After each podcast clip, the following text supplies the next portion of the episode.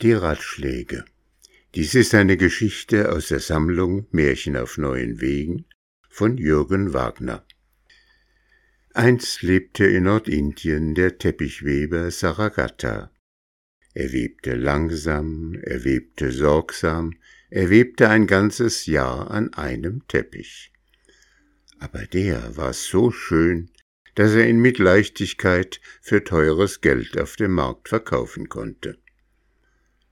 Doch weil er drei Frauen ernähren musste, seine Mutter, seine Frau und seine Tochter, darum reichte das Geld nie aus, und er blieb ein armer Mann. Saragata aber ertrug sein Los geduldig, denn er hatte Freude an seiner Arbeit. Doch eines Tages ging sein Webstuhl entzwei, und er konnte nicht mehr weben, einen neuen Webstuhl zu kaufen, dafür fehlte ihm das Geld, und den alten instand setzen konnte er auch nicht. Was bleibt mir übrig, seufzte Saragata, ich muss mir selber einen neuen Webstuhl bauen. So machte er sich auf die Suche nach geeignetem Holz. Lange wanderte er umher und betrachtete die verschiedenen Bäume. Endlich fand er am Meeresstrand einen hohen Buchsbaum. Das ist genau der rechte, freute er sich, und er griff zum Beil, um den Baum zu fällen.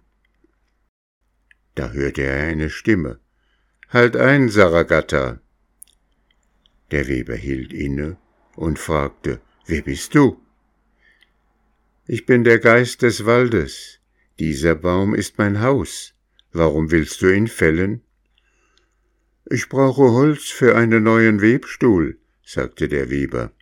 Könntest du dir nicht einen anderen Baum nehmen? Dieser Baum ist mein Haus, sprach der Geist des Waldes. Ich lebe hier seit langer Zeit. Vor mir her weht immer eine kühle Brise, selbst in der größten Hitze. Aber woher nehme ich dann hartes Holz für einen neuen Webstuhl? fragte Saragata.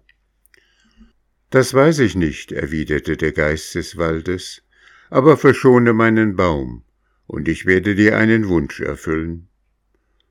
Gut, sagte Saragata, aber erst muss ich mich darüber beraten mit meiner Mutter, meiner Frau und meiner Tochter.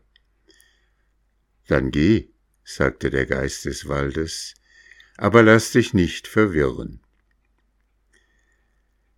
Der Weber kehrte in seine Hütte zurück und erzählte, was ihm begegnet war. Und dann fragte er die Frauen, was er sich wünschen solle. Als erste nahm die Mutter das Wort. Wünsche dir, mein Junge, ein langes Leben in Gesundheit für uns alle. Ist man erst so alt wie ich, dann weiß man, nichts ist wünschenswerter, als lange gesund zu leben. Ach, rief die Tochter, zu was ist Gesundheit und ein langes Leben gut, wenn man in Armut lebt und unbeachtet? Wünsche dir ein Maharaja zu sein, dann hätten wir schöne Kleider und kostbaren Schmuck und könnten den stattlichsten Jünglingen den Kopf verdrehen. Nein, nein, die Frau des Webers schüttelte den Kopf. Du weißt nicht, wie ein Maharaja lebt. Gewiss hat er viele Pflichten und Sorgen. Bleib bei dem Leben, das du gewohnt bist. Aber wünsche dir, dass der Geist des Waldes uns jeden Tag so einen Teppich macht, wie du ihn in einem Jahr zustande bringst. Dann werden wir reich und können uns kaufen, was das Herz begehrt. Langsam ging der Weber zum Meeresufer zurück. Was sollte er sich wünschen? Höre mich, Geist des Waldes, rief er, als er unter dem Buchsbaum stand, höre meinen Wunsch. Verlange von mir, was immer du willst. Bring meinen alten Webstuhl in Ordnung. So soll es sein, sprach der Geist des Waldes. Saragata kehrte in seine Hütte zurück. Mutter, Frau und Tochter jammerten um die Wette und schimpften, dass er doch ein rechter Dummkopf sei. Der Weber aber setzte sich an seinen Webstuhl und fing an zu weben.